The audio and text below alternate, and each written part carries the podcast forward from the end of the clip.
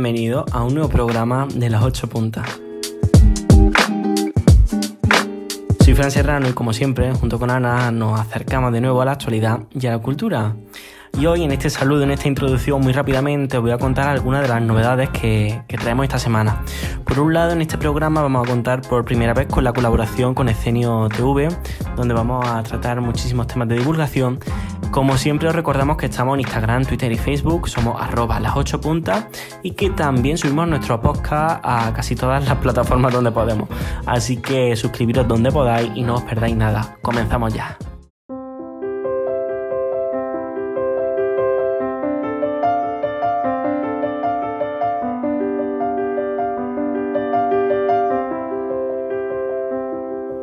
Pájaro de papel en el pecho dice que el tiempo de los besos no ha llegado. Vivir, vivir, el sol cruje invisible.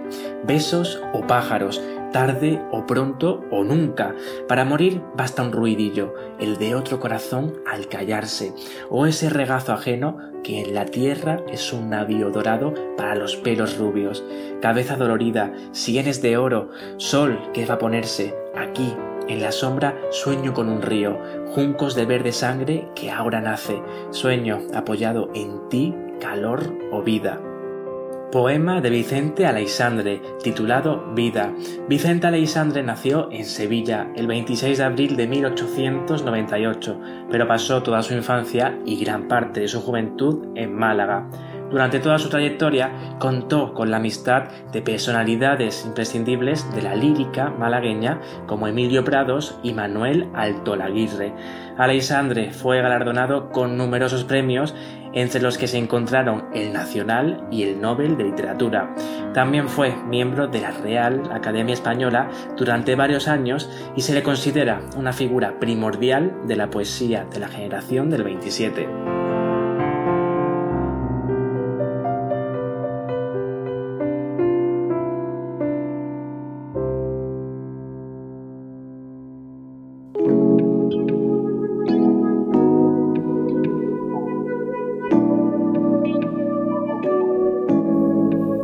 Podíamos empezar con otro tema que no fueran los terremotos de Granada. Desde hace más de una semana se han sucedido más de un centenar y lo que, lo que los expertos llaman un enjambre de terremotos. Y aunque algunos de ellos han superado los 4 grados dañando edificios y poniendo en alerta todo el metropolitano de Granada, esta situación, sin embargo, es muy positiva, ya que los expertos indican que una serie de terremotos constantes de media intensidad evita que se produzcan otros de mayor intensidad. Granada está situada encima de múltiples fallas que se mueven por el empuje de la placa africana. Recordemos que la costa andaluza es el límite de la placa euroasiática y que el empuje de la africana provoca en el sureste de Andalucía eh, que sea uno de los puntos con mayor concentración de actividad sísmica, siendo Granada el principal foco por el movimiento de las fallas que estábamos comentando y como explicó este martes el investigador de la UGR Jesús Galindo Zaldívar en un comunicado, y es que señala que estos terremotos se producen como consecuencia de la liberación brusca de energía acumulada en las fallas debido a este movimiento entre placas en los últimos días. De hecho, la gran cantidad de terremotos que se siguen sucediendo han podido ser captados en directo por muchísimos vecinos, pero también por reuniones telemáticas. Es que están ocurriendo a toda hora. Escuchamos la reacción del Pleno del Ayuntamiento de Vegas del Genil, al que le pilló un terremoto en directo este pasado jueves por la tarde. De importe muy superior a ese. Si vemos esta tabla de Excel, pedazo de terremoto. Por favor. Dios! Por favor.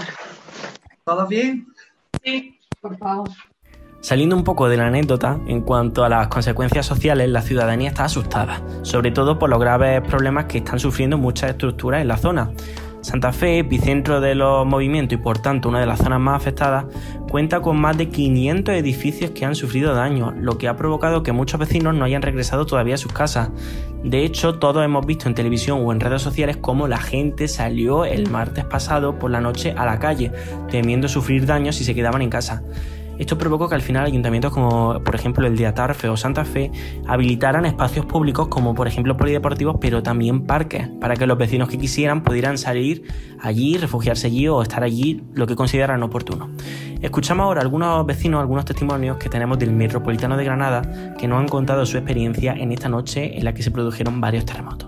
Y esa noche fue un poco, un poco movida, la verdad, fue un poco caótico. Yo no, no salí a la calle porque no eh, viene siendo lo mismo vivir en el centro, que te caiga tu propio edificio encima o que te caiga uno que hay al lado. A mí me pilló en casa de mi vecina y la verdad que se movía todo y nos llevamos un buen susto, no estamos preparadas para ello. La repetición continuada de estos seísmos también reforzó el pensamiento de que hay que estar preparados y concienciados para actuar correctamente en caso extremo, cosa que como se ha mostrado en vídeos e imágenes, la mayoría de la gente no parece estarlo. La gente salía a la calle aún con el toque de queda y todo por si se volvía a repetir alguno. Y bueno, son unos momentos de susto que mientras que, que no vayan a más magnitud y no ocasionen muchos daños, que esto se vaya apaciguando. Las administraciones han empezado a preparar planes por si la cosa va a mayores. Por ejemplo, la Junta ha emprendido contactos con otras administraciones por si ocurre un terremoto de mayor intensidad, poder acudir rápidamente al lugar con el mayor número de efectivos. También están preparando planes por si ocurre un tsunami, pues si se registrara un temblor en el mar Mediterráneo o en el mar Alborán, habría que evacuar a toda la costa. También con el ojo puesto en Huelva y Cádiz, que en caso de maremoto serían las ciudades que más expuestas estarían, los expertos ponen como ejemplo el gran terremoto de Lisboa del siglo XIX que causó grandes daños en la costa occidental andaluza. Nosotros hemos hablado con Cayetano Torres, ex jefe del Grupo de Intervención de Protección Civil de Prigo, quien nos explica qué hacer si ocurre un terremoto. Básicamente vamos a seguir un protocolo sobre qué hacer antes, durante y después de un terremoto. Y antes siempre vamos a tener preparado en casa un botiquín de primer auxilio y elementos tales como linternas de dinamo y extintores. Vamos a disminuir también los riesgos, vamos a asegurar firmemente objetos que nos puedan ocasionar daño y vamos a intentar no colocar en zonas altas objetos pesados, pues por ejemplo como macetas, jarrones y demás. Durante el terremoto, si estamos en el interior, vamos a agacharnos, vamos a cubrirnos bajo una mesa, vamos a mantener la calma, intentando siempre alejarnos de objetos tales como ventanas y lámparas. Y en el exterior, tanto a pie como si vamos dentro de un vehículo, vamos a alejarnos de edificios, muros y postes eléctricos. Después del terremoto, muy importante cerrar siempre llaves de agua, luz y gas y apagar todo tipo de fuego. Nunca utilizar los ascensores, las escaleras sí, y iluminar con linterna, nunca con fuego. Y vamos a intentar también eh, no utilizar el teléfono a menos que sea estrictamente necesario. Con estas recomendaciones nos quedamos. Desde las 8 puntas animamos a todo el mundo que en caso de que vuelva un terremoto estén en contacto con la información que dan las autoridades para evitar bulos, desinformación como las que se han vivido esta semana y sobre todo para salvar vidas en caso de que fuera una emergencia mayor.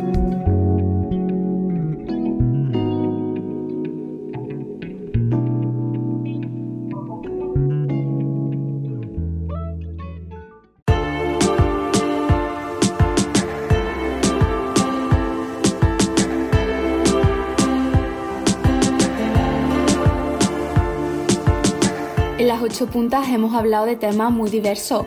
Algunos sonaban más, otros menos, pero yo creo que de lo que voy a hablar hoy es probablemente de las cosas más mundialmente conocidas que hemos tratado en el programa. La Wikipedia. Sí, la Wikipedia. Como ya sabéis, es una enciclopedia colaborativa en Internet en la que cualquier persona puede subir o editar artículos. Wikipedia se creó en el año 2001 en América y su fundador, Jimmy Wales, que ya había estado experimentando con esto de las enciclopedias online, dijo que Wikipedia tenía que ser un proyecto totalmente en igualdad de condiciones. Ese fue el espíritu inicial de Wikipedia y su posterior éxito. ¿Qué pasa? Que esto fue en América, pero que desde ahí se animó a los distintos países a crear sus propias matrices. Así fue como surgió la española, de la mano de personas como Juan Antonio Rivas, que nos cuenta así el inicio de esta Wikipedia en español. Éramos una comunidad muy activa, era un proyecto además muy bonito porque trabajábamos en conjunto pues personas de de Sudamérica, de aquí de España, gente de Filipinas, había gente de, muchos sitios y la verdad es que empezó siendo un proyecto muy bonito. Cuando estábamos así ya mm, animados y colaborando a tope y echándole muchísimas horas de, nuestro tiempo libre y tal, pues eh, Jimmy Wade anunció claro que el proyecto iba creciendo y que era insostenible económicamente porque no tenía ingresos. Entonces decidió que iba a poner publicidad eh, dentro de, Wikipedia. Quedaos con este detalle, porque como ya os habréis dado cuenta, quienes hayáis frecuentado esta página, Wikipedia es de las pocas páginas web gratuitas que no tienen publicidad y que lo que busca realmente desde hace varios años es donativo. Pero ¿qué pasa?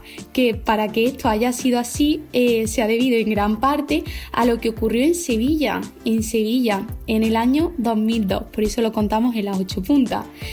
Y bueno, en esos momentos la Wikipedia en español apenas contaba con 200 o 300 artículos, nada más lejos de los que tiene actualmente.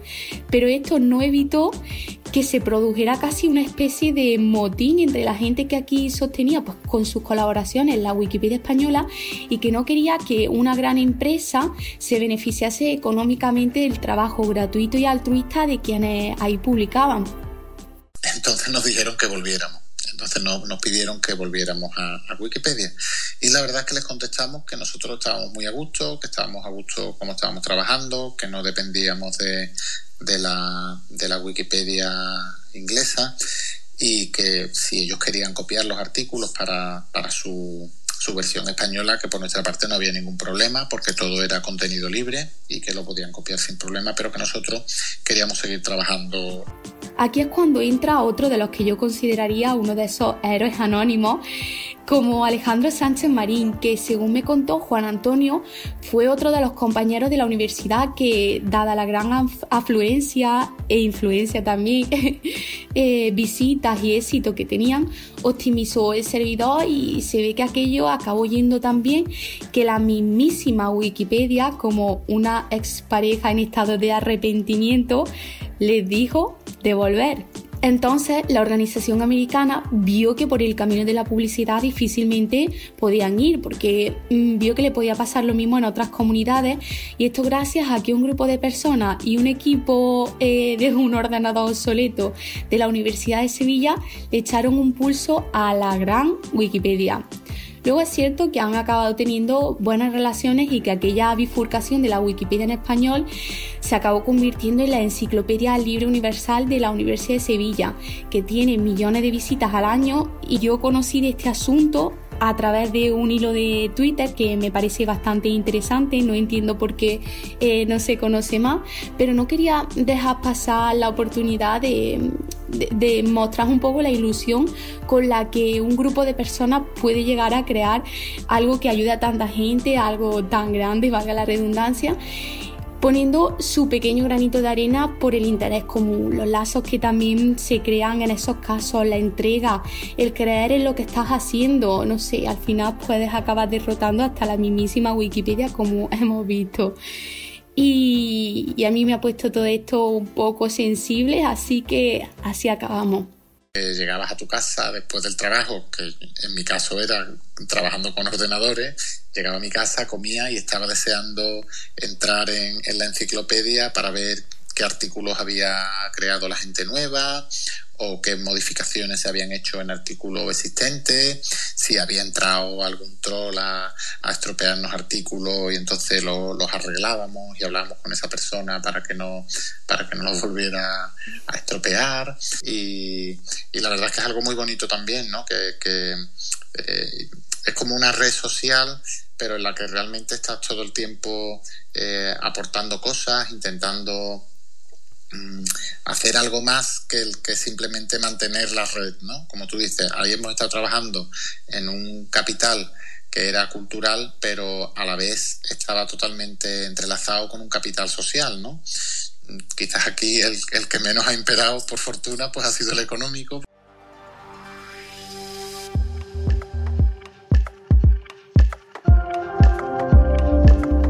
Bueno, ahora vais a escuchar una voz que quizás no suene mucho y es que he de reconocer que traer a alguien que nos hablase de ciencia era mi pequeña gran obsesión casi desde que este proyecto echó a andar.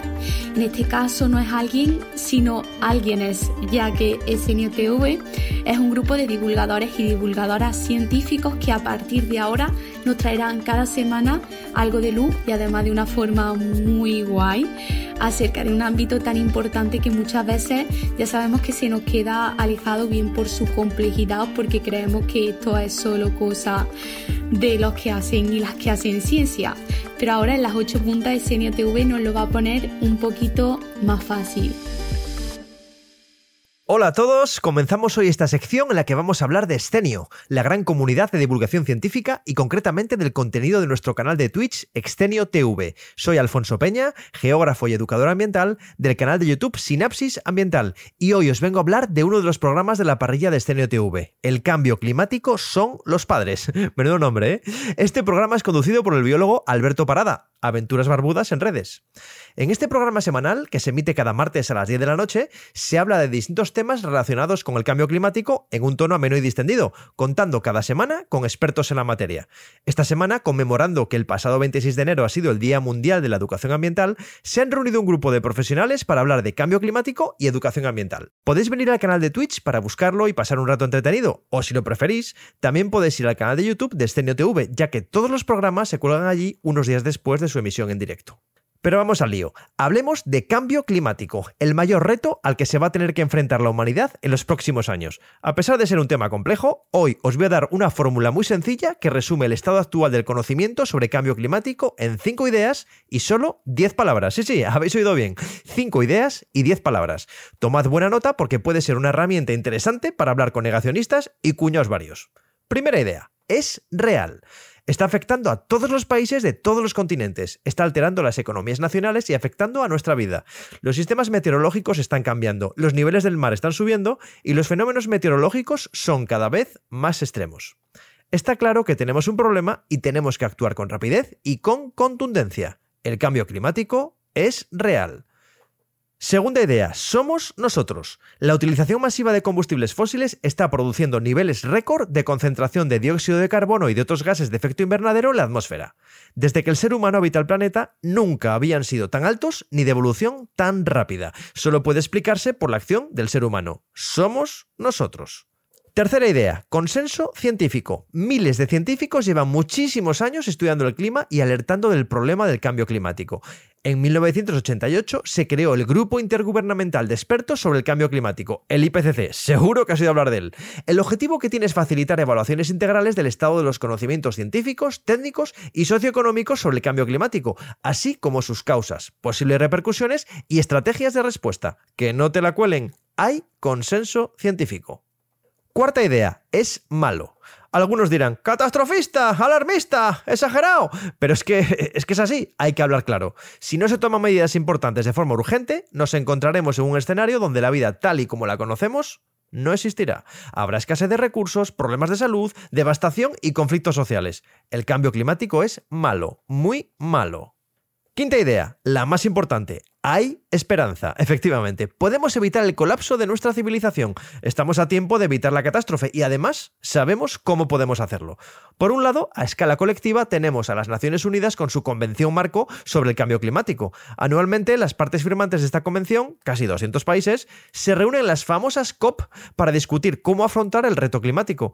Podemos instar y exigir a nuestros gobiernos a que se tomen en serio el cambio climático y lleguen a acuerdos y adopten medidas tanto en cada país como a escala internacional. Eso seguro que ayuda. Y a escala individual tenemos muchísimas herramientas de consumo responsable. Cualquier pequeño esfuerzo cuenta. Todo lo que podemos ahorrar en energía y recursos es una pequeña solución al problema del cambio climático. Es real, somos nosotros, consenso científico, es malo, hay esperanza. Cinco ideas y diez palabras para resumir el cambio climático. La semana que viene, más divulgación científica de la mano de Estenio TV. ¡Hasta pronto!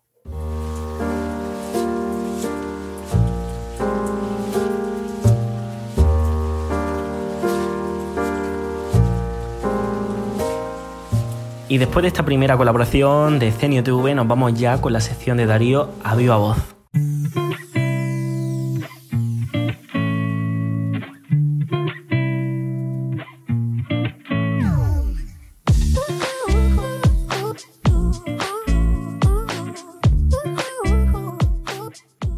Hombre chicos, ¿qué pasa? ¿Qué tal? ¿Cómo estáis? Pues yo estoy aquí pensando que este es mi tercer programa en las ocho puntas y que ya hace casi un mes que estoy aquí, ¿no? Y digo, joder, ¿cómo pasa el tiempo? Me siento un veterano ya. Así que para que seáis conscientes de lo rápido que pasa el tiempo realmente, no como en este caso, hoy vamos a darle voz a los jubilados y a las jubiladas.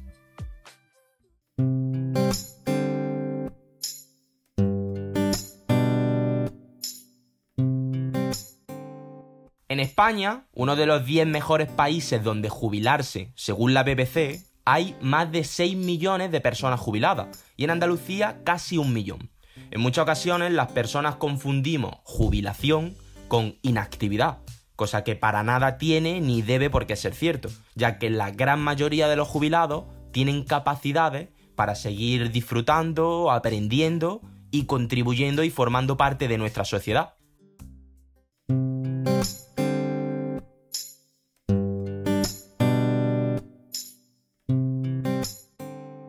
En algunos países como Holanda o Dinamarca, por ejemplo, hay empresas que utilizan a los trabajadores que se han jubilado para formar a los más jóvenes y lo hacen compartiendo el pago de la pensión con el Estado.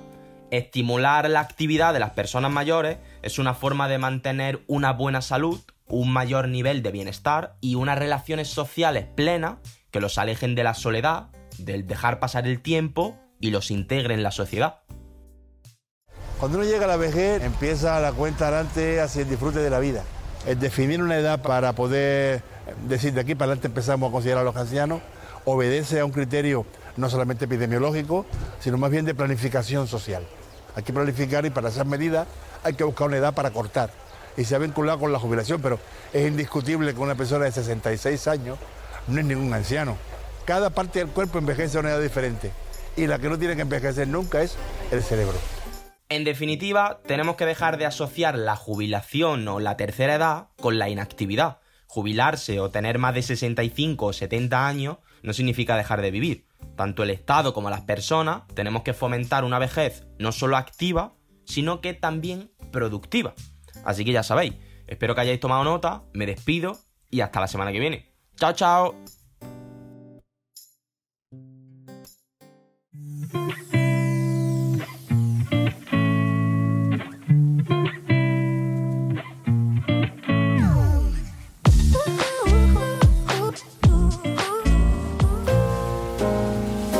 Continuamos con María Toledo, que cada semana ya sabéis que nos descubre el trepidante mundo de los libros con un cariño y una dulzura increíble.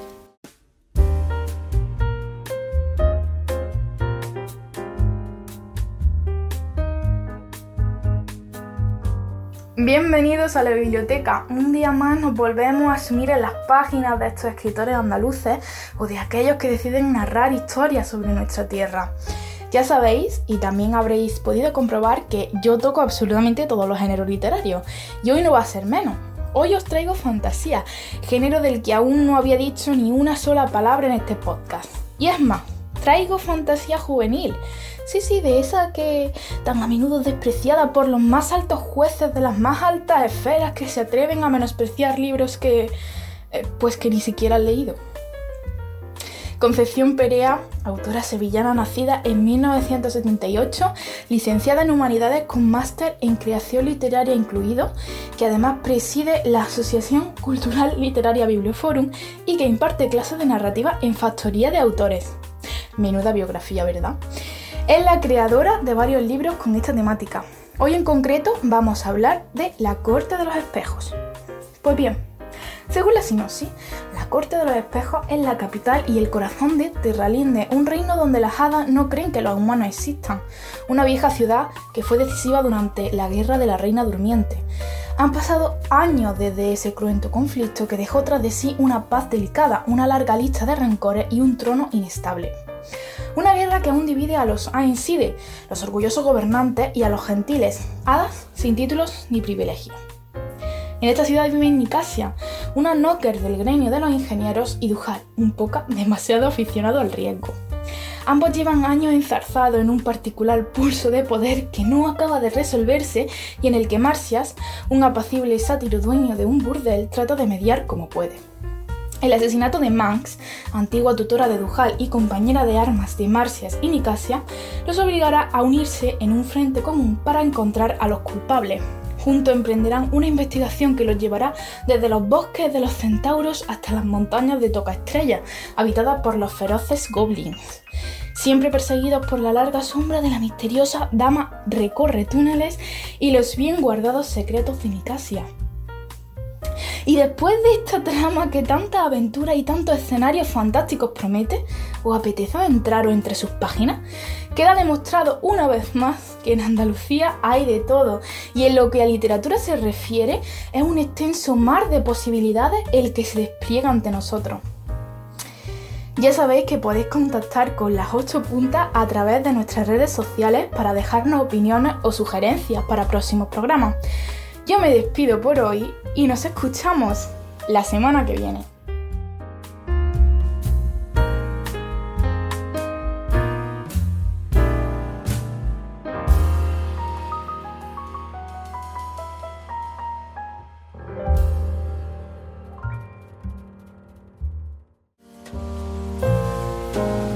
Y después de una quincena vuelve nuestro compañero Álvaro con 8 milímetros.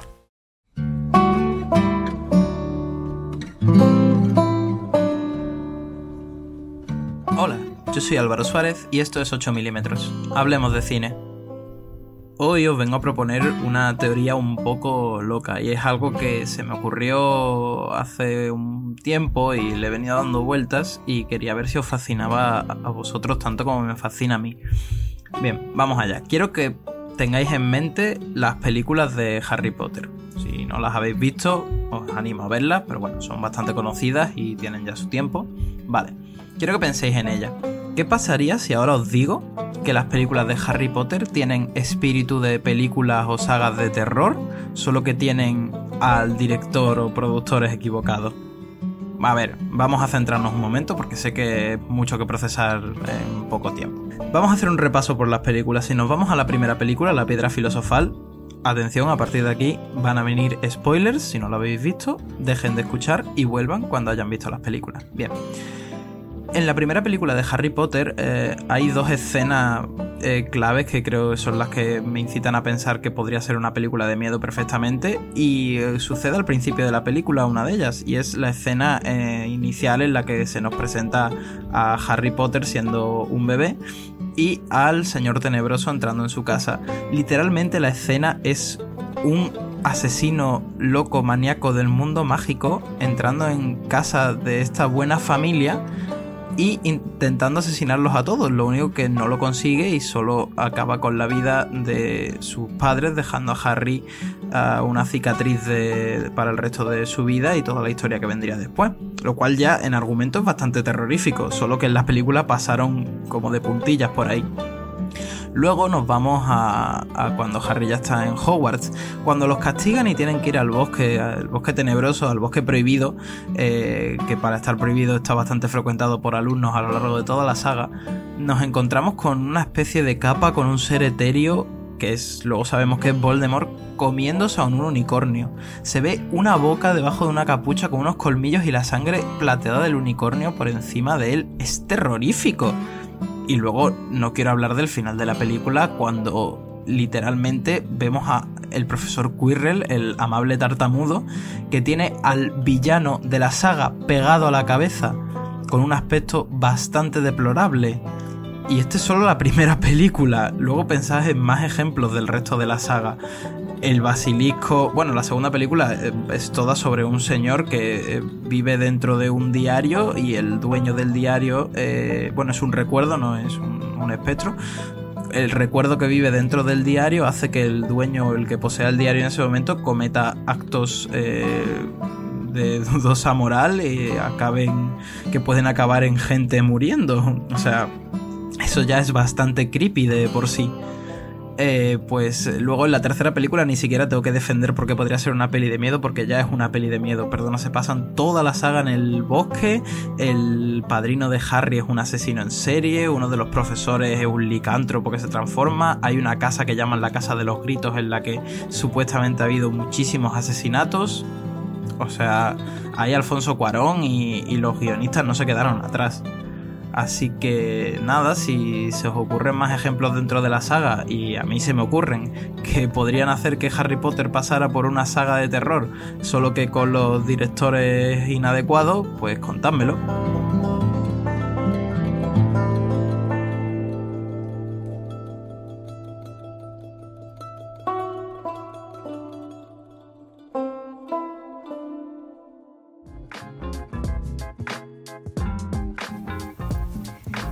Es todo, ya ha llegado la hora de despedirse y antes de irnos me gustaría contar tres cositas. La primera es que este es el primer programa que Fran y yo grabamos separados, entonces espero que no hayáis notado mucho la diferencia, pero con que hay que adaptarse, hay que adaptarse a las medidas, a la pandemia, que ahora está la cosa súper chunga, así que en esas andamos. La segunda cosa es que me pone súper contenta eh, anunciar pues nuevas voces, que vamos creciendo, pero sobre todo enriqueciendo, que a, a fin de cuentas es lo que buscamos, lo que yo considero más importante. Y la tercera, eh, yo soy muy bocasa, así que me va a costar un poco callarme esto, pero bueno, traemos un programa súper, súper, súper, súper especial. Bueno, al menos bastante distinto y bastante innovador para lo que solemos traer habitualmente. Así que atenta estos días a nuestras redes porque se viene cositas muy guay. Un besito y nos vemos las caras en el siguiente programa.